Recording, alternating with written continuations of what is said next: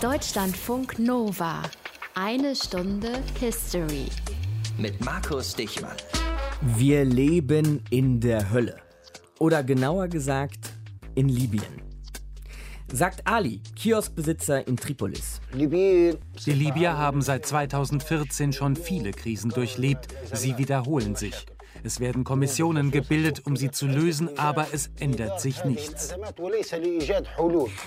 In Libyen herrscht Bürgerkrieg, auch wenn verhandelt wird, zum Teil ja auch unter Vermittlung der Bundesrepublik. Aber trotzdem sind im Land eine halbe Million Menschen auf der Flucht. Über eine Million leiden an Hunger und über die Zahl der Toten lässt sich eigentlich nur spekulieren.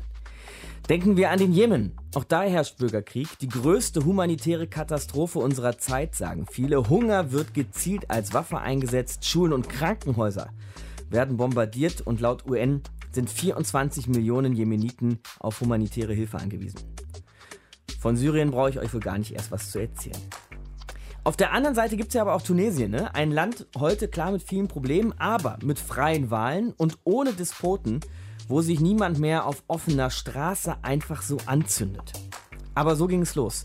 Vor zehn Jahren beim arabischen Frühling. Los ging es mit einer Selbstverbrennung, an die wir uns heute erinnern wollen. Wir wollen aber auch wissen, warum dieser Frühling für so viele zur Hölle wurde. Aus den prallgefüllten Schatzkammern der Menschheitsgeschichte euer Deutschlandfunk Nova-Historiker Dr. Matthias von Helfeld. Hallo Matthias. Ich begrüße dich. Und bevor wir hier mit zum Teil etwas tristen Aussichten heute in diese Sendung ja. starten und auch einer tristen Vergangenheit, lass ja. uns mal kurz noch über doch eher was Freudiges sprechen. Es gibt nämlich was zu lesen. Jawohl, und da stehen ganz viele tolle Sachen drin. Nicht unbedingt über diese Sendung, das kann nicht sein, aber wir haben ein Buch geschrieben zu unserer Sendung, eine Stunde History. Mhm. Kann man jetzt im Buchhandel erwerben, heißt History für Eilige und da gibt es ganz viele Informationen, QR-Codes, Literaturhinweise, kleine Texte zu mehr als 80 Sendungen, die wir bisher gemacht haben. Und am Ende jedes Kapitels sagte Matthias ja schon ein kleines QR-Codchen, mit dem ihr dann am Ende auch wieder zu unserem Podcast kommt. So ist das doch wunderbar. Jetzt sprechen wir aber über das Jahr 2010, Matthias. Vor genau zehn Jahren im Winter beginnt das, was wir heute oft arabischer Frühling nennen. Arabellion ist so ein anderer Ausdruck, den es gibt. Und es ging los in Tunesien. Warum eigentlich? Naja, es gab vermutlich sehr, sehr viele Ursachen. Da kommen wir im Laufe der Sendung natürlich noch drauf zu sprechen. Es gab so eine Art, wie soll man sagen, vielleicht allgemeine politische Entwicklung, die die Menschen einfach nicht mehr wollten. Die Opposition bekämpfte autoritäre politische Systeme. Stichworte waren die Chefs dieser Systeme, Mubarak in Ägypten, mhm. Ben Ali in Tunesien und Gaddafi in Libyen. Und die alten und traditionellen Kräfte in diesen Staaten, die haben damals natürlich dagegen gehalten, selbst als sie in Bedrängnis gerieten und auch gestürzt wurden. Es gab für sie sowas wie grenzübergreifende Unterstützung. Aber die Hoffnung, die wir damals auch alle gehabt haben, als wir das am Fernsehen verfolgt haben, die hat so ein bisschen getrogen, sage ich mal. Die autoritären Strukturen der alten Ordnung, die blieben irgendwie erhalten oder sie wurden sogar durch schlimmere ersetzt. Wenn man heute nach Ägypten guckt, dann kann man da nicht so wahnsinnig viel Unterschiede zum Regime von Herrn Mubarak erkennen. Und solange das Militär zum Beispiel in Ägypten nicht demokratisch gewählt worden ist oder bestimmt worden ist oder kontrolliert wird und den handelnden äh, Regierungen sozusagen unterstellt wird, dann geht der demokratische Wandel natürlich auch schief. Jetzt haben wir das Pferd ein bisschen von hinten aufgesattelt und waren schon bei den Folgen des Sturzes. Lass uns doch erst noch mal schauen, Matthias, wer denn eigentlich äh, gestürzt wurde. Ne? Du hast ein paar der Machthaber schon angesprochen. Ja, äh, Tunesien hat es ja begonnen, jedenfalls sagt man das so, weil dort diese Verbrennung stattgefunden hat im Dezember 2010. Dort amtierte Ben Ali als Militärmachthaber, als Diktator seit 1987.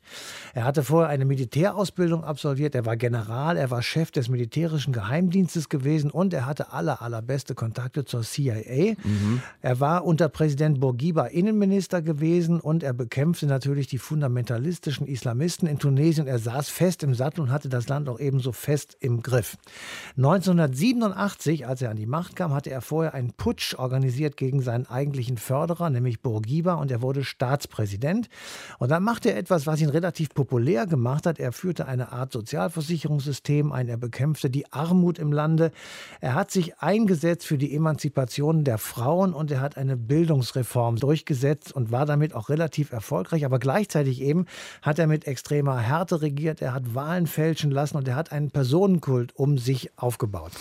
Personenkult ist ein ganz gutes Stichwort für noch so einen dieser Machthaber-Jungs da, der Ja. aus der Bande da in Nordafrika, nämlich Gaddafi. Ja, und das ist eine, wirklich eine schillernde Figur, über den lohnt sich fast eine eigene Sendung. Äh, der ist seit 1969 im Amt. Er regiert über Libyen wirklich als Staatsoberhaupt, als Alleinherrscher, als jemand, der auf Fingerschnipsen jemanden in den Tod befördern kann. Bis 2011, also bis zu seinem Sturz, äh, nennt er sich sogar Revolutionsführer. Also ist jemand, der wie viele andere vor ihm auch so eine Art Dauerrevolution propagiert, damit also immer die ganze Gesellschaft in Aufruhr ist und nicht auf die Idee kommt, gegen ihn zu putschen. Und seine Herrschaft ist so eine Art Sammelsurium gewesen aus Sozialismus auf der einen Seite, aus Anarchismus auf der anderen Seite und einem starken Nationalismus.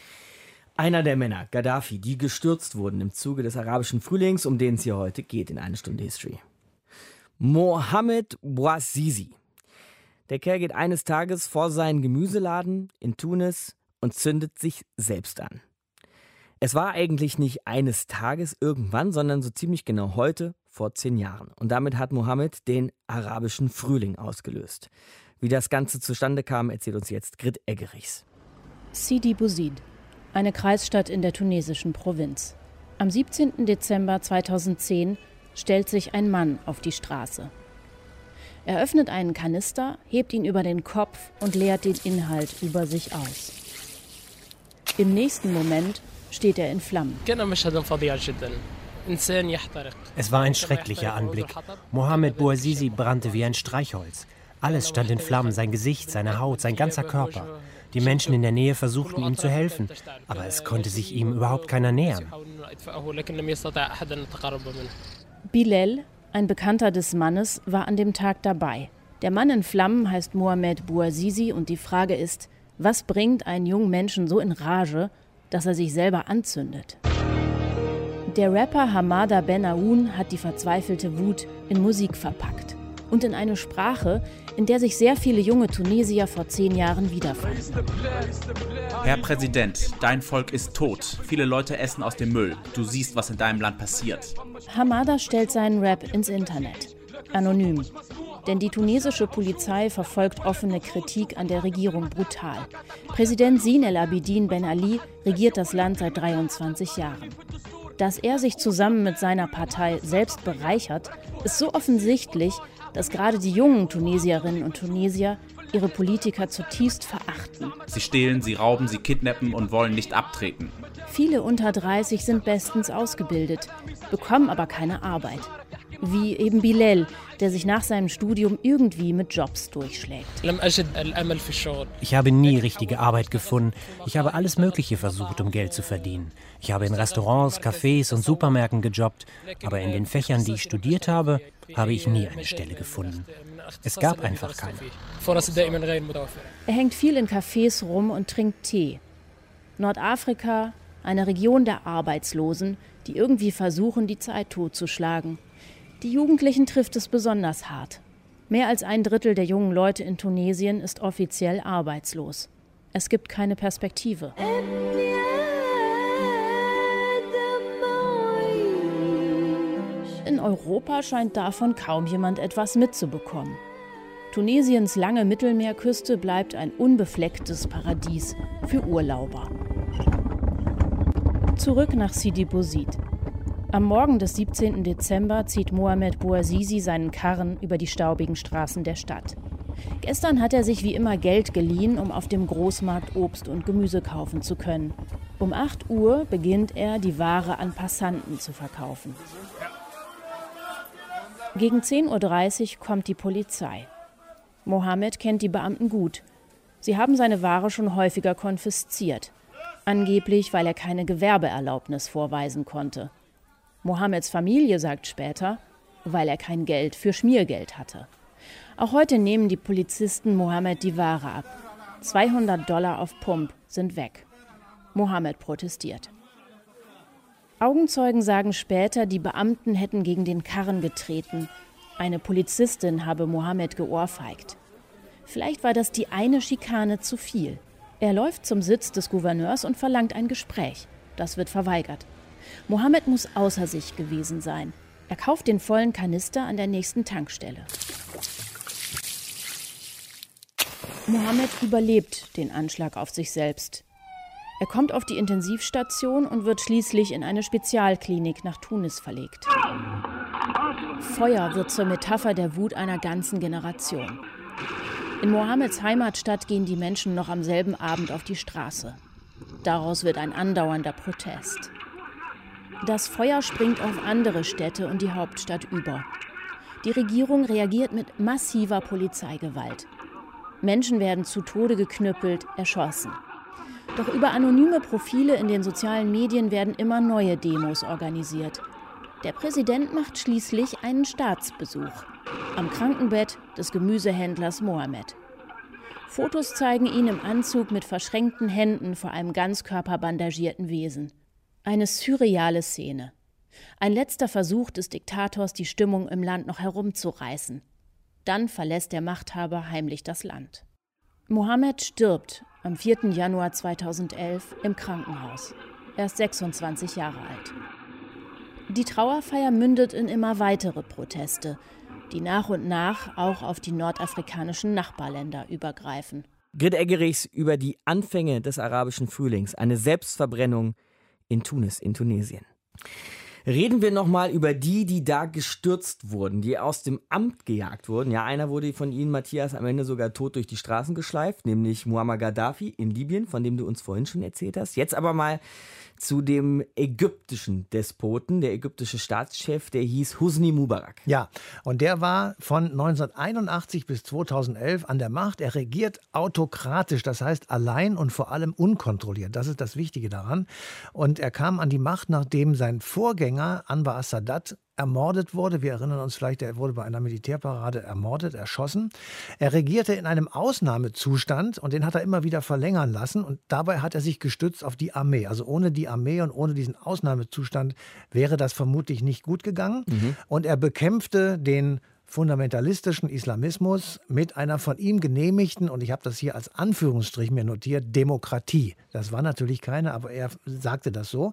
Und aus diesem Grund ist er im Westen immer der Garant gewesen gegen eine Radikalisierung des Islams in der arabischen Welt. Deswegen war er hoch angesehen. Das kannten wir auch an anderer Stelle schon, von Ben Ali in Tunesien, ne? dass man also anstinkt und kämpft gegen den Islamismus. Damit war man dann auch im Westen, speziell bei den USA, ein ganz gern gesehener Gast. Ja, ne? genau, weil Ägypten sowieso einen ganz guten Ruf hatte, weil nämlich nämlich sein Vorgänger Sadat, der hatte ja Frieden mit Israel geschlossen und seitdem galt das Land Ägypten eben als Stabilisator in der arabischen Welt. Gleichzeitig hat Mubarak die Muslimbruderschaft unterdrückt, die ihn später gestürzt hat. Also Ironie der Geschichte. Er bekam natürlich große Militärhilfe aus den Vereinigten Staaten und er galt ihnen als strategischer Partner im Nahen Osten. Aber er stürzte eben auch über die Welle von Protesten in den vielen arabischen Ländern und das hatte vor allem Gründe in den ungeheuren Korruptionsvorwürfen, die gegen seine Amtsherrschaft und seine Regierung erhoben wurden. Er hat sich persönlich bereichert über Privatisierungsgeschäfte mit Staatsunternehmen und das Volk hatte die Nase voll, kann man wirklich sagen, von seinem autoritären Regime, über die fehlende Mitsprachemöglichkeit der Bürger, über das ungeheure Ausmaß von Korruption in Staat, Wirtschaft und Verwaltung. Es herrschte eine unglaublich hohe Arbeitslosigkeit und natürlich damit einherging, ist die Armut gewachsen und es stiegen die ganze Zeit die Nahrungsmittel- und Energiepreise. Also insgesamt war die Situation in Ägypten wirklich eine einzige Katastrophe. Und all das zusammen treibt abertausende Menschen auf die Straßen, wie gesehen im arabischen Frühling. Augenzeugen. Geht nicht immer in unserer Sendung, haben wir nicht immer. Aber heute geht's. Heute können wir bei unserem Thema in eine Stunde History Augenzeugen befragen und vieles gesehen mit eigenen Augen beim arabischen Frühling, unserem Thema heute, hat ARD-Korrespondent Jörg Armbruster. Grüße Sie. Ich grüße Sie auch. Lassen Sie mich mal so fragen, Herr Armbruster. Was haben Sie gesehen damals und dann vielleicht zum ersten Mal gedacht, hier passiert etwas Epochales? Darüber werden wir in zehn Jahren auch noch reden. Es war der 25. Januar, den die äh, Polizei in Kairo oder in ganz Ägypten eigentlich als ihren Feiertag begeht und Klugerweise haben die jungen Leute, die sich schon lange vorher auch organisiert hatten, diesen Tag ausgesucht, um gegen das Regime Mubarak zu protestieren. Und es war eine gigantische Demonstration. Die Polizei war völlig überrascht. Wir waren auch hingerissen von dieser Friedlichkeit der Demonstration. Und als dann zwei Tage später wieder zur Demonstration aufgerufen wurde, zum äh, Freitag der Trauer und Freitag des Zorns, Da hat dann die Polizei mit aller Brutalität zurückgeschlagen und versucht, eine Entwicklung, wie wir sie dann in den folgenden Tagen erlebt haben, zu verhindern. Die Polizei war aber letztendlich zu schwach gegen diese Übermacht des Zorns, sodass dann am Ende Mubarak tatsächlich am 11. Februar zurücktreten musste. Unglaubliche Menschenmassen waren es damals auf den Straßen. Ne?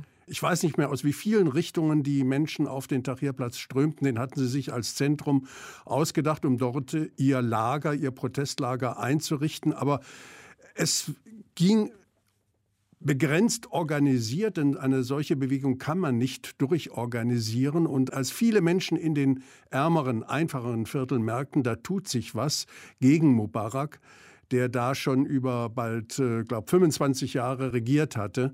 Da tut sich etwas, haben sie sich dann spontan angeschlossen und äh, sind mit auf den Tahrirplatz gezogen, sind dort nicht alle geblieben, das geht gar nicht, aber die Stadt Kairo war in Bewegung und Alexandria hat sich dann auch bald angeschlossen. Das war jetzt Januar 2011 in Ägypten. Die These ist ja aber oft, dass dieser arabische Frühling eigentlich in Tunesien seinen Anfang gefunden hat. Stimmt das aus Ihrer Sicht? War Tunesien der Ausgangspunkt? Ja und nein. Ja, weil tatsächlich am 17. Dezember, das kann man sehr genau verorten, 2010, der arabische Frühling, dieser Aufstand in Tunesien begann. Damals hatte sich der Gemüsehändler ähm, Mohamed Bouassisi in der kleinen Stadt Sidi Bouzid vor einer Polizeistation aus Protest gegen die Polizeiwillkür verbrannt. Denn die Polizei hatte ihm immer wieder den Karren abgenommen, auf dem er Gemüse verkauft hat, ihm Geld abgenommen. Und gegen diese Willkür hat er sich tatsächlich verbrannt. Und das war der Auslöser, das Fanal für den Aufstand in Tunesien. Und von dort hat er dann überbegriffen, das ist das Ja. Aber das Nein ist, dass in beiden Ländern, wissen wir, die Jugendlichen sich schon sehr früh organisiert haben und sehr früh, trotz aller Repression, sehr früh schon auf die Straßen gegangen sind, immer wieder oder streikende Arbeiter unterstützt haben. Insofern war es kein Ereignis, das vom Himmel gefallen ist, wie das äh, bei uns gelegentlich behauptet wurde, mhm. sondern ein von, ja, wenn man so will, von langer Hand äh, vorbereiteter Protest, der zu diesem 25. Januar dann mündete. Jetzt nehmen wir aber mal Tunesien und Ägypten, Herr Armbruster, und nehmen vielleicht noch Libyen und Syrien mit. Alles völlig verschiedene Länder, die nordafrikanische Küste entlang bis rauf in den Mittleren Osten. Also natürlich haben die Ähnlichkeiten, aber sie sind schon sehr verschieden. Warum zog sich diese Protestwelle aber trotzdem genau durch diese Staaten? Warum gehören sie vielleicht doch zusammen? Weil die Probleme in diesen Ländern alle ganz ähnlich waren. Es ist richtig, es sind sehr unterschiedliche Länder, aber die Probleme in diesen Ländern waren ganz ähnlich. Das einmal die äh, Repression, die politische Repression, es gab keine politische Beteiligung an den Entscheidungsprozessen. Die Parlamente waren Scheinparlamente, die äh, willkürlich zusammengestellt worden sind und von niemandem ernst genommen wurden. Dann natürlich die sehr weit verbreitete Korruption. In diesen Ländern funktionierte kaum etwas ohne Backschisch und Schmiergeld. Das begann in der kleinsten Amtsstube bis hin in die Regierungsspitze. Das war auch bekannt und machte die Menschen natürlich ärmer. Und dann die hohe Jugendarbeitslosigkeit in diesen Ländern, auch in Libyen obwohl es ein ölreiches Land ist, litt unter hoher Jugendarbeitslosigkeit. Man hat mal ausgerechnet, dass ungefähr ein Drittel aller Hochschulabgänger keine Arbeit fanden. Also mir ist es in Kairo oft passiert, dass ein Taxifahrer einen Hochschulabschluss hatte und als Taxifahrer arbeiten musste, weil er keine Arbeit gefunden hatte. Und dann die rasant steigenden Lebens Haltungskosten und natürlich, ich hatte es eingangs schon erwähnt, der repressive Sicherheitsapparat, der jeden Muck sofort unterdrückte. All gegen diese Probleme stellten sich die Jugendlichen und äh, probten den Aufstand. Jetzt sprachen Sie eben schon häufiger von den Jugendlichen, die das Ganze getragen haben. Kann man das aber darüber hinaus, die Arabellion, den arabischen Frühling, irgendwie klassifizieren? Also kann man sagen, demokratisch oder islamistisch oder proletarisch oder studentisch? Kann man da irgendwie so ein Wort finden? Das ist ein bisschen schwierig, weil es von allem etwas hat. Aha. Die Jugendlichen waren die Avantgarde, die gebildeten Jugendlichen in Kairo, wenn ich da mal gerade dran denke. Dann die gebildeten Jugendlichen, die haben das organisiert, die haben auch über Facebook dann zu den äh, Demonstrationen aufgerufen. Aber es haben sich sehr schnell andere Menschen angeschlossen. Das waren Arbeiter, die sich angeschlossen haben, die vorher schon 2010, wir haben da immer wieder darüber berichtet, auch schon protestiert hatten. Insofern war es auch ein bisschen proletarisch. Es aber auch sehr viele Bauern haben sich angeschlossen, sind vom Land nach Kairo gereist, um mal vor Ort zu gucken und äh, was die Leute auf dem Tahrirplatz machen und ihnen Essen und äh, Trinken vorbeizubringen. Insofern war es sogar ein Aufstand, der von den Bauern unterstützt wurde und Islam spielt immer eine Rolle in den Gesellschaften, aber islamistisch wurden die Aufstände sowohl in Tunesien wie aber auch ganz besonders in Ägypten, als die Moslembrüder, die später dazu kamen, die mhm. Moslembrüder sich anschlossen und die Aufständischen unterstützten. Und ich muss das leider sagen, die Aufstände den Tahrirplatz vereinnahmten und besetzten und versuchten, die säkularen Protestierenden immer mehr zu verdrängen. Und die Muslimbrüder hatten ja dann später bei den Parlamentswahlen auch immense Erfolge. Da sind wir ja jetzt ja auch schon bei einem kleinen Ausblick, wie das Ganze letztlich eigentlich ausgegangen ist. Ich weiß, das ist jetzt eine Riesenfrage, Herr Armbruster. Zehn Jahre mhm. später, ne? Aber was würden Sie denn sagen? Was ist denn aus diesem arabischen Frühling geworden? Ich war letztes Jahr in Kairo gewesen, um genau diese Frage auch zu recherchieren. Ich war in Tunesien gewesen, um diese Frage zu recherchieren. In Kairo sagten mir alle, wir wissen heute, wie es besser geht. Wir haben sehr viele Fehler gemacht. Mhm. Wir wissen aber auch, dass der nächste Aufstand, der irgendwann mal kommen wird, wann können Sie natürlich nicht sagen, der irgendwann mal kommen muss angesichts dieser fürchterlichen Repression, die in Ägypten herrscht, blutiger sein wird als der Aufstand auf dem Tahrirplatz, denn die Polizei und das Militär weiß nun, was es zu verlieren hat. Und daher wird das Militär von Anfang an brutal zurückschlagen, vielleicht so wie in Syrien und auch sogar einen Bürgerkrieg auslösen. Aber Sie sagten, der nächste Aufstand wird kommen. Wir haben Fehler gemacht. Wir riskieren nach wie vor äh, ja auch unsere Gesundheit und unser Leben und unsere Freiheit mit unseren Protesten, die es nach wie vor in Ägypten gibt. Korrespondent und Reporter Jörg Armbruster bei uns in Deutschlandfunk Nova. Ich danke fürs Gespräch. Gerne. Von Tunis über ganz Nordafrika und die arabische Welt. Der arabische Frühling, unser Thema heute. War er ein Traum oder war er ein Albtraum? Das ist eine Frage, die sich Reporterin Ann-Beatrice Klaasmann gestellt hat. Sie war damals für die Deutsche Presseagentur im Einsatz und hat über die Arabillion ein Buch geschrieben. Es heißt eben Der arabische Albtraum Aufstand ohne Ziel. Das Alp vor dem Traum allerdings steht in Klammern. Grüße Sie, Frau Klaasmann. Ja, hallo. Schon im Klappentext Ihres Buches kann man lesen, dass da das Wörtchen gescheitert steht. Also hat sich das am Ende alles eher als Albtraum und nicht als Traum entpuppt? Für die allermeisten Menschen schon, wenngleich es auch immer noch Unentwegte gibt, die da hoffnungsvoll sind und es gibt ja auch Beispiele, wenn auch nicht sehr zahlreiche. Tunesien ist eins, mhm. äh, wo sich Dinge ja auch zum Besseren verändert haben. Dann gehen wir doch aber erst noch mal zurück in dieses Jahr 2010. Wie haben Sie das damals wahrgenommen, wie sich dieser Aufstand in Tunis dann weiter ausgebreitet hat? Das war eine sehr aufregende Zeit, als es losging, als dieser Straßenhändler sich angezündet hatte. Das war schon ein Fanal, das auch damals schon äh, über Tunesien hinaus Wirkung hatte. Wir haben gerade auch schon mal kurz angerissen, welche Rolle soziale Medien dabei spielten. Haben Sie das auch so wahrgenommen? Ja, natürlich. Das sehen wir ja auch äh, heute bei aktuellen Protestwellen in anderen Staaten. Die Mobilisierung funktioniert natürlich ganz anders, äh, ist einfacher geworden. Da finden auch Leute zueinander aus unterschiedlichen Städten, unterschiedlichen Bildungsschichten. Aber zum Beispiel in Ägypten hat man ja versucht, indem man das Internet und sozusagen das Telefon und alles ausgeschaltet hat, eine Zeit lang, das einzudämmen. Das ist natürlich ein Versuch, der zum Scheitern verurteilt war. Es ist aber so, dass es natürlich diese Mobilisierung im Internet alleine äh, nicht sein kann. Und das haben wir eben zum Beispiel auch in Ägypten gesehen. Nicht alle Menschen in diesem großen Land äh, ticken so wie die, die sich über Facebook und Twitter da vernetzt haben. Und wie hat die Mobilisierung dann außerdem funktioniert, wenn es eben nicht nur die sozialen Medien waren? Ja, auf den klassischen Wegen.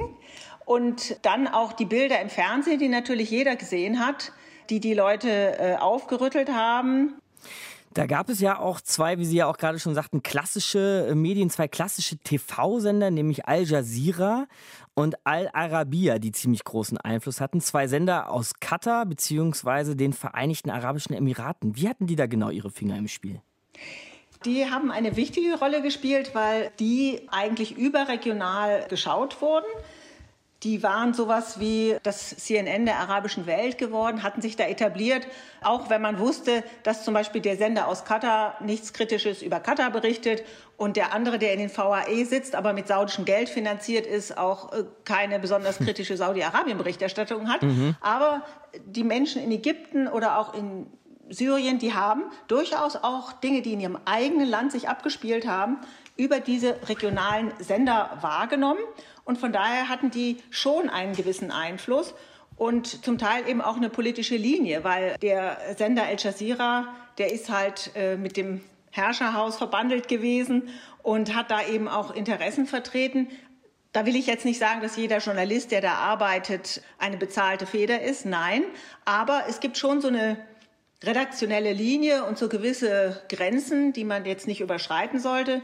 Das muss man einfach nur im Hinterkopf behalten, wenn man diese Medien konsumiert. Und man muss auch bei diesen Sendern, die durchaus gut funktionieren, wissen, wem gehört dieser Sender und wie ist hier die redaktionelle Linie. Tja, zehn Jahre später stehen wir da jetzt, Frau Klaasmann. Tunesien hat sich sehr verändert, haben Sie ja auch schon so als Positivbeispiel vielleicht angesprochen, auch wenn da sicher nicht alles glatt läuft. Anderes extremes Gegenbeispiel, über das zuletzt wieder viel berichtet wurde, ist Libyen, ein Land, das eigentlich komplett im Bürgerkrieg versunken ist. Haben wir da tatsächlich Traum und Albtraum nebeneinander? Äh, sogar mit einer gemeinsamen geografischen Grenze nebeneinander, kann man sagen. Wobei, wenn Sie die Tunesier fragen, dann werden die Ihnen nicht sagen, dass sie im Traum leben, sondern mhm. sie werden ganz viele Klagen hören. Denn an zwei grundlegenden Problemen hat sich nicht viel geändert. Äh, es gibt immer noch sehr viele Arbeitslose und das Steuersystem funktioniert nicht richtig. Das klingt jetzt harmlos. Und es ist auch so, dass in Tunesien einfach nicht viel produziert wird. Deswegen wird vieles importiert. Und ich zahle dann sehr hohe Zölle. Das macht meine Lebenshaltungskosten dann sehr hoch. Und ein Riesenproblem in Tunesien ist der islamistische Terror, der natürlich verhindert hat, dass über diesen wichtigen Wirtschaftszweig Tourismus äh, Devisen ins Land kommen und Arbeitsplätze existieren. Und dennoch muss man sagen, es sind sehr schwierige Zeiten gewesen für Tunesien, aber es hat funktioniert. Man hat, auch wenn das manchmal lang gedauert hat, eine Regierung bilden können, selbst in schwierigen Konstellationen nach den Wahlen. Es hat keinen gewaltsamen Umsturz mehr gegeben. Es hat auch nicht Versuche gegeben, zu sagen, äh, die Wahlen sind gefälscht gewesen, ne, was ja klassisch ist eben in diesen autoritären Regimen. Jedenfalls diese Dinge haben funktioniert und das ist schon mal ein Wert an sich, finde ich, und auch ein positives Beispiel. In Libyen waren genau, kommen wir doch zum extremen Gegenbeispiel. Libyen genau. wiederum, da hat gar nichts funktioniert. Das kann man auch gut vergleichen, weil da waren die Ausgangsparameter eben ganz andere. Die Ausgangssituation war ganz anders. Also in Tunesien gibt es Frauenrechte. In Tunesien gibt es eine gewisse Zivilgesellschaft, die organisiert ist. Es gab auch eine gewisse Freiheit, auch eine Freiheit, Medien zu verfolgen. Man lernte Fremdsprachen, Französisch sprechen eben sehr, sehr viele Tunesier, die Jüngeren auch Englisch. In Libyen war das ganz anders. In Libyen gab es keine Parteien, es gab Gaddafi, der alles entschieden hat. Es gab keine Verfassung, es gab nur sein grünes Buch. Man hat das Land sehr abgeschottet. Das Bildungssystem war eine Katastrophe. Fremdsprachen zu lernen war überhaupt keine Priorität. Die Ausgangslage war einfach sehr, sehr schlecht. Und deswegen ist man da auch auf Dinge zurückgefallen, die eben sehr, sehr weit zurückliegen. Stammes, Traditionen und so weiter. Das ist in Tunesien ganz anders. Eine Bevölkerung, die doch sehr viel moderner tickt. Und da sieht man eben, wie es funktionieren kann und wie es nicht funktionieren kann. Außerdem haben die Tunesier noch einen anderen Vorteil. Sie sind geopolitisch unwichtig. Das hat ihnen geholfen, weil man hat sich da nicht so sehr eingemischt. Auch die Regionalmächte nicht vor allen Dingen. Die hatten da wenig Energie äh, drauf verwendet. Manchmal lebt sich im Schatten besser, ne?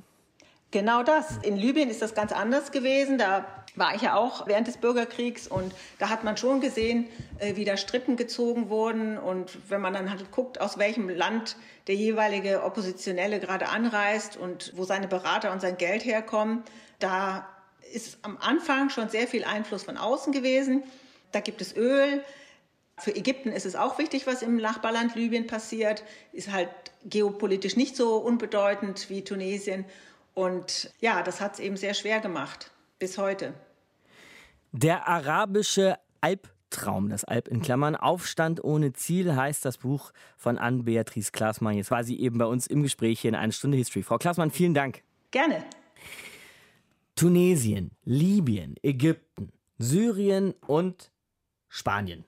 Moment, denkt ihr euch jetzt vielleicht, was? Spanien, was soll das? Erst die Länder des arabischen Frühlings und dann Spanien. Aber ja, Matthias, denn diese Arabellion, die hat Eindruck gemacht und zwar wirklich auf der ganzen Welt. Ja, das hat wirklich Eindruck gemacht und wir in der Bundesrepublik, wir haben darauf geschaut und waren tatsächlich, ich erinnere mich daran, vollkommen überrascht.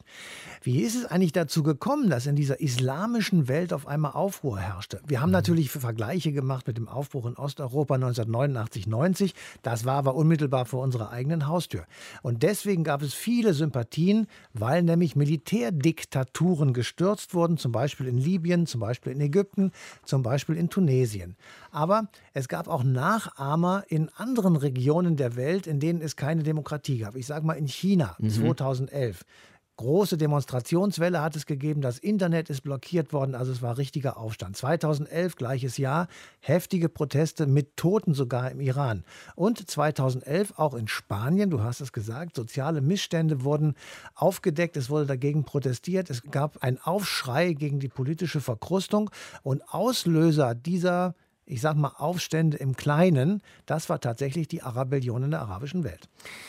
Wir in der Bundesrepublik, Matthias, hast du gesagt, haben gestaunt, hatten eine Menge Bewunderung dafür, hatten Sympathien für diesen arabischen Frühling. Wir mussten und müssen uns vielleicht aber auch ein bisschen am eigenen Kragen gepackt fühlen, wie wir vorher mit diesen Ländern umgegangen sind. Ne? Also ich sag mal so, bei manchem ist sicherlich die ein oder andere bittere Erkenntnis aufgestoßen, nachdem man gesehen hat, was das wirklich für Regime waren. Das haben wir ja von außen betrachtet vielleicht nicht so sehr gesehen. Es waren einfach sehr fragwürdige, sage ich mal vorsichtig, Machthaber, mit denen wir uns eingelassen haben. Wir haben mit politischen Systemen gehandelt und wirtschaftliche Deals gemacht, die unseren Werten wirklich diametral entgegengestanden haben. Also ich sage mal Mubarak in Ägypten, das war ein Diktator, der hat die Menschenrechte verletzt, der hat Korruption und Vetternwirtschaft gehabt, mit unserem Geld im Übrigen. Und mhm. er war in Anführungsstrichen gesagt der Stabilisator für uns im Mittleren Osten, weil er die Muslimbrüderschaft, die noch ein bisschen radikaler waren als er, sozusagen unterdrückt hat. Und Gaddafi in Libyen, da muss man tatsächlich sagen, das war schlicht ein Krimineller. Absolut. Der den internationalen Terrorismus unterstützt hat. Und mit dem haben wir natürlich auch Geschäfte gemacht. Und in den anderen Ländern war das nicht viel besser. Das wurde eben durch diese Arabellion in der Welt wirklich klar. Barack Obama, damals Präsident in den Vereinigten Staaten, der hat Parallelen gezogen zwischen den Aufständen in der arabischen Welt und der Geburt der Vereinigten Staaten von Amerika im Kampf gegen die britische Kolonialherrschaft. Amerika, hat er gesagt, könnte deshalb nicht anders entscheiden, als sich auf die Seite der arabischen Völker zu stellen. Barack Obama, der übrigens zwei Jahre vor diesem arabischen Frühling seine vielleicht größte und wichtigste Rede seiner Amtszeit gehalten hat, seiner beiden Amtszeiten, und zwar in Kairo. Syrien, Bürgerkrieg. Libyen, Bürgerkrieg. Und vielleicht wollen wir auch den Jemen nicht vergessen. Bürgerkrieg.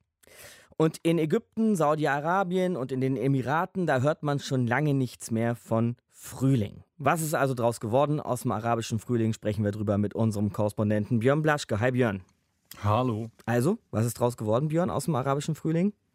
Naja, ich glaube, dass der Begriff Frühling eben schon von vornherein problematisch ist, weil Frühling natürlich äh, darauf hindeutet, dass es dann irgendwann Sommer wird und es wird alles gut und es blüht alles und mhm. es gibt Obst und Gemüse in zuhauf und so. Und dann kommt aber leider irgendwie wieder der Herbst und dann auch der Winter. Also ich glaube, dass dieser Begriff von vornherein mit Verlaub Quatsch war.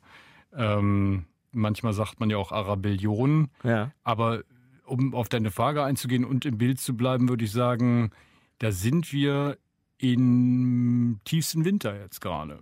Aber das Gute ist natürlich, dass dann ja irgendwann dieser Kreislauf wieder von vorne losgeht.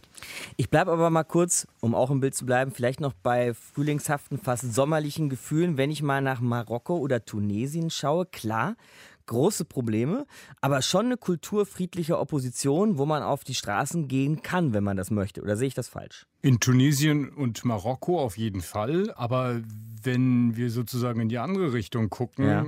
nach Syrien, hast du selber gesagt, eben in den Jemen, nach Libyen, ähm, dann ist es natürlich wirklich bitter, was daraus geworden ist. Also die Umbrüche hatten da 2011, 2012 begonnen, also im Jemen etwas später. Und da ist es halt äh, dann doch eben sehr grausam geworden, wie wir ja aus Syrien am besten wahrscheinlich wissen, mit mittlerweile wahrscheinlich mehr als 400.000 Toten. Und das ist selbstverständlich einfach schlimm, muss man sagen, was daraus geworden ist. Andererseits, wenn wir jetzt mal weiter in die Region gucken und diese Länder haben alle unterschiedliche Phasen durchlaufen. Also wenn man das aufdröselt, kann man sagen, dass in den Republiken die Arabellion begonnen hatte, die Ausnahme ist da Bahrain, das ist ein Königreich, dass du dann weiter gucken kannst, aber die Monarchien sind, wie gesagt, Bahrain bleibt außen vor, sind verschont geblieben im Prinzip von der Arabellion. Also Saudi-Arabien, Vereinigte Arabische Emirate und so?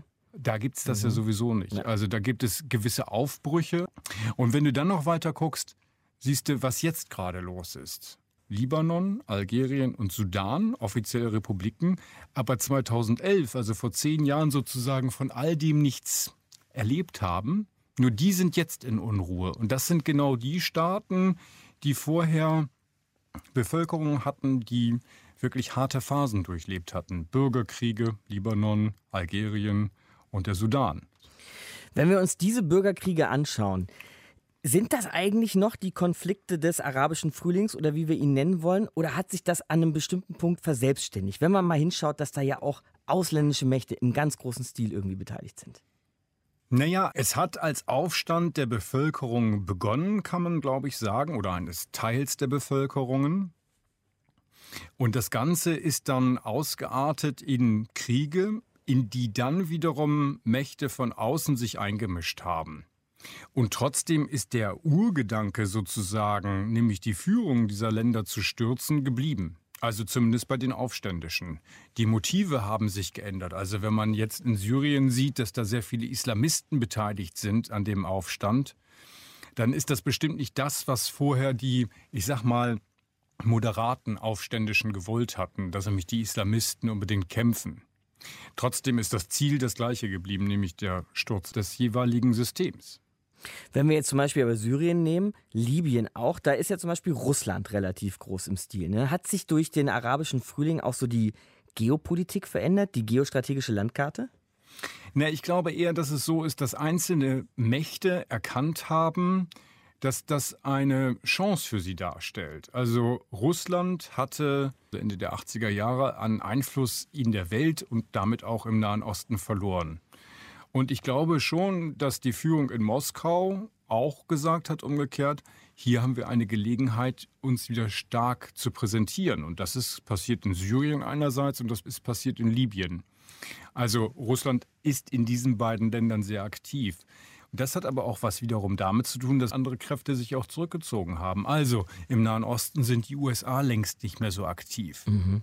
Das hat wiederum Kräfte freigemacht, die eben aktiv geworden sind. Wenn die USA sich nicht aus dem Irak beispielsweise, wo es ja auch Aufstände im vergangenen Jahr gegeben hat, zurückgezogen hätten, dann wären die Iraner längst nicht so stark im Irak. Also es gibt in der Politik kein Vakuum, sondern da, wo sich ein Vakuum andeutet, wird es sofort gefüllt. Und das sind eben die ausländischen Kräfte, die gekommen sind, um dann dem einen oder dem anderen zur Seite zu stehen. Noch so ein großer Vakuumfüller ist dabei die Türkei, oder? Die Türkei ist auf jeden Fall auch so eine regionale Macht, die äh, sich seit 2011 im Prinzip sehr stark engagiert hat in den Ländern und da auf der Seite der Islamisten, muss man sehr klar sagen. Also all das, was irgendwie nur ansatzweise mit der Muslimbrüderschaft zu tun hat, das wird von der Türkei unterstützt und auch von Katar. Also Katar hatte bis dahin nie so eine islamistische Ausrichtung, aber Katar hat ganz klar mittlerweile meiner Meinung nach zumindest eine islamistische Ausrichtung, insofern als Katar, die Führung dieses kleinen Emirates, eben die Muslimbruderschaft unterstützt. Das hat sie getan, also Katar wie auch die Türkei in Ägypten, das haben sie gemacht in Libyen. In Libyen hat man auch verschiedene islamistische Kräfte, insbesondere in Tripolis. Und da gab es mal sogar eine dritte Regierung. Also momentan haben wir zwei Regierungen in mhm. Libyen, die offiziell anerkannte und die Gegenregierung. Und es gab mal eine dritte. Und das war die, hieß Fajr Libya, also die libysche Morgenröte. Und die wiederum waren unterstützt worden von der Türkei und von Katar als muslimbruderschaftliche Gegenregierung sozusagen. Das heißt, da ist eine Ideologie der Türkei insbesondere, die der Präsident der Türkei Erdogan, Recep Tayyip Erdogan, schon seit Jahrzehnten hatte, ist sozusagen rausgekommen. Erdogan ist selber kein Muslimbruder, soweit ich weiß. Und das haben mir Muslimbrüder auch genauso gesagt. Aber er steht diesen Muslimbrüdern nahe, also einer islamistischen Organisation. Und er selber hat ja auch eine solche Ideologie. Und diese Ideologie versucht er eben in der Region zu verbreiten und gleichzeitig der Türkei damit auch ein regionales politisches Gewicht zu geben. Jetzt ist der Beginn dieses arabischen Frühlings zehn Jahre her, Björn, sagten wir heute schon einige Male. Wenn du vielleicht an die nächsten zehn Jahre denkst, ne? was macht dir da vielleicht Hoffnung? Was macht dir Angst oder Sorgen? Ach naja, ich mache mir da eigentlich gar nicht so viel Sorgen oder so viel Angst. Also ich glaube einfach, dass das eine Entwicklung ist, die da 2011 sozusagen zutage getreten ist, die nicht 2012 Ne, wir sprachen ja schon darüber, Jahreszeiten nicht einfach innerhalb eines Jahres vorbei sein konnte. Also mhm. die französische Revolution hat viele, viele Jahre gedauert und endete am Ende dann doch in der Monarchie wieder, als Napoleon sich dann eben wieder krönte. Also da ist grundsätzlich, wenn es einen Aufstand gibt oder revolutionäre Ansätze, muss man auch immer mit Gegenrevolution, Konterrevolution rechnen. Und das ist genau das, was passiert ist. Also die Systeme sind damals oder die Präsidenten sind zwar gestürzt worden, aber die Systeme selber haben überlebt und äh, haben sich sogar gefestigt und sind noch viel härter als vorher. Ägypten, Syrien muss man einfach da nur angucken. Und das heißt aber nicht, dass das Ganze zu Ende ist, sondern ich glaube, das ist ein Prozess, der viele, viele Jahre dauern wird. Und dabei werden wir wahrscheinlich noch die eine oder andere Überraschung erleben. Und ich glaube tatsächlich, dass wenn es 2011 nicht gegeben hätte, die Aufstände, wie wir sie jetzt im Libanon erleben oder wie wir das vor anderthalb Jahren im Sudan erlebt haben oder auch in Algerien, dass es die da nicht gegeben hätte. Das war beispielhaft 2011. Und die Leute haben auch aus den Aufständen von 2011 gelernt. Das sieht man insbesondere im Sudan. Und das geht weiter. Die Frage ist, ob es nicht zwischendurch einfach abschlafft, die Leute müde sind von den vielen Demonstrationen. Und von den vielen in, Toten, die sie beklagen. Von den Toten in Syrien beispielsweise. Keine Frage. Also die Leute kämpfen dann eher ums Überleben. Das heißt aber nicht, dass der Gedanke als solcher tot ist. Björn Blaschke, unser Korrespondent. Danke dir, Björn. Gerne. Ob aus dem Frühling jetzt wirklich ein Winter geworden ist, wie Björn gerade so angedeutet hat, wie es weitergehen kann in vielen arabischen Staaten nach dem arabischen Frühling, ist natürlich eine große Frage. Jetzt ja auch am Ende von einer Stunde History, aber man kriegt jetzt erst einmal den Eindruck, dass es vielen schlechter geht als vorher. In Syrien immer noch Bürgerkrieg, der Irak ist kaum regierbar, Libyen ist auseinandergefallen. Matthias, gibt es eine Möglichkeit, diesem Teufelskreis irgendwie zu entkommen? Naja, man muss vielleicht erstmal eins wirklich zur Kenntnis nehmen. Es sind sehr, sehr viele Konflikte, die dort übereinander gelagert sind. Also ich sag mal, es geht um Hegemonie. Also, wer ist die stärkste Macht am Golf? Es geht um Religion. Wie bekommt man einen Religionsfrieden hin? Es geht um Verfassung. Wie soll ein Staat im Mittleren Osten eigentlich gestaltet sein? Und diese Konflikte, und da gibt es natürlich noch lokale und regionale Konflikte dazu, diese Konflikte müssen voneinander getrennt werden. Man muss versuchen, für jedes Einzelne eine Lösung zu finden. Und was jetzt nicht sofort zu lösen ist, das muss man verschieben. Ich sage mal Stichwort, die Europäische Union ist ein Weltmeister im Verschieben. Wenn man nach 48 Stunden Verhandlungen todmüde mit Streichhölzern zwischen den Augenlidern feststellt, wir kriegen das nicht geregelt, dann wird es verschoben. Weil wenn man sagt, es muss jetzt geregelt werden, dann endet es im Streit und dann bricht alles auseinander. Und letztes schließlich, man muss tatsächlich diplomatische Vermittlung von außen annehmen. Also wenn wir von der Europäischen Union schon sprechen, Matthias, wir haben ja heute gehört, wie die Türkei zum Beispiel oder auch Russland oder auch die USA in dieser Region aktiv sind, wie sie sich in die Konflikte einmischen. Was sollte die EU machen? Was soll, das sind wir, ja? Also was sollten das sind wir, wir machen? Genau. Erstmal müssen wir zur Kenntnis nehmen, dass dieser Konflikt seit 1980 existiert. Seitdem gibt es mehr oder weniger ununterbrochen Krieg in der arabischen Welt. Da müssen wir uns raushalten, ja? Das widerspricht natürlich dem Verhalten der Türkei und Russlands und aber auch anderer Staaten. Wir dürfen keine Waffen mehr dahin liefern, denn wenn wir keine Waffen liefern, können sie auch nicht schießen, jedenfalls nicht in dem Maße. Wir müssen unsere Vermittlung anbieten und da können wir durchaus auf unsere eigene Geschichte zurückgreifen. Wir sind Weltmeister im Vermitteln. Ich habe gerade die EU gesagt, aber auch schon lange davor. Die Europäer haben sich immer lange an einen Tisch gesetzt und so lange geredet, bis irgendwas bei rausgekommen ist. Jedenfalls oft. Wir müssen materielle Unterstützung für die Bevölkerung anbieten, denn die Alternative wäre ja ein dauerhafter Kriegszustand, das können wir in den letzten 20, 30 Jahren sehen, der eben immer wieder aufgeflammt ist. Wir müssen uns überlegen, was wir mit den Flüchtlingen machen, die aus dieser Region der Welt auf Europa kommen. Das wäre wirklich was, worum sich die EU mal gut kümmern könnte. Da müssen wir tatsächlich auch ein Einwanderungssystem entwickeln oder ein Flüchtlings-, ein Asylsystem und so weiter. Das sind Aufgaben, die wir machen müssen und wir müssen einfach vergegenwärtigen, dass es in der Ölregion um eine Dauerkrise geht. Und wir müssen uns überlegen, wie können wir zum Beispiel weniger Öl verbrauchen, damit wir nicht mehr so große Interessen haben an dieser Region, dieser Welt. Viele Aufgaben, viele Fragezeichen, viele Probleme. Schwierig. Fangen wir doch einfach mal mit an. In den nächsten zehn Jahren, zehn Jahre ist es her, dass der arabische Frühling ausgebrochen ist. Und das war unser Thema heute in einer Stunde History. Danke dir, Matthias. Nächstes Mal sprechen wir dann über einen Herrn, der uns leider, muss man vielleicht sagen, in dieser Sendung schon oft beschäftigt hat, denn er hat für das 20. und auch für das 21. Jahrhundert, für unser Leben im Hier und Jetzt ein ganz schön großes Erbe, sagen wir vielleicht lieber Vermächtnis hinterlassen. Wir sprechen über Franco, den spanischen Diktator. Franco starb im Jahr 1975 vor 45 Jahren. Markus Dichmann ist mein Name, macht's gut. Ciao. Deutschlandfunk Nova. Eine Stunde History. Jeden Montag um 20 Uhr. Mehr auf deutschlandfunknova.de.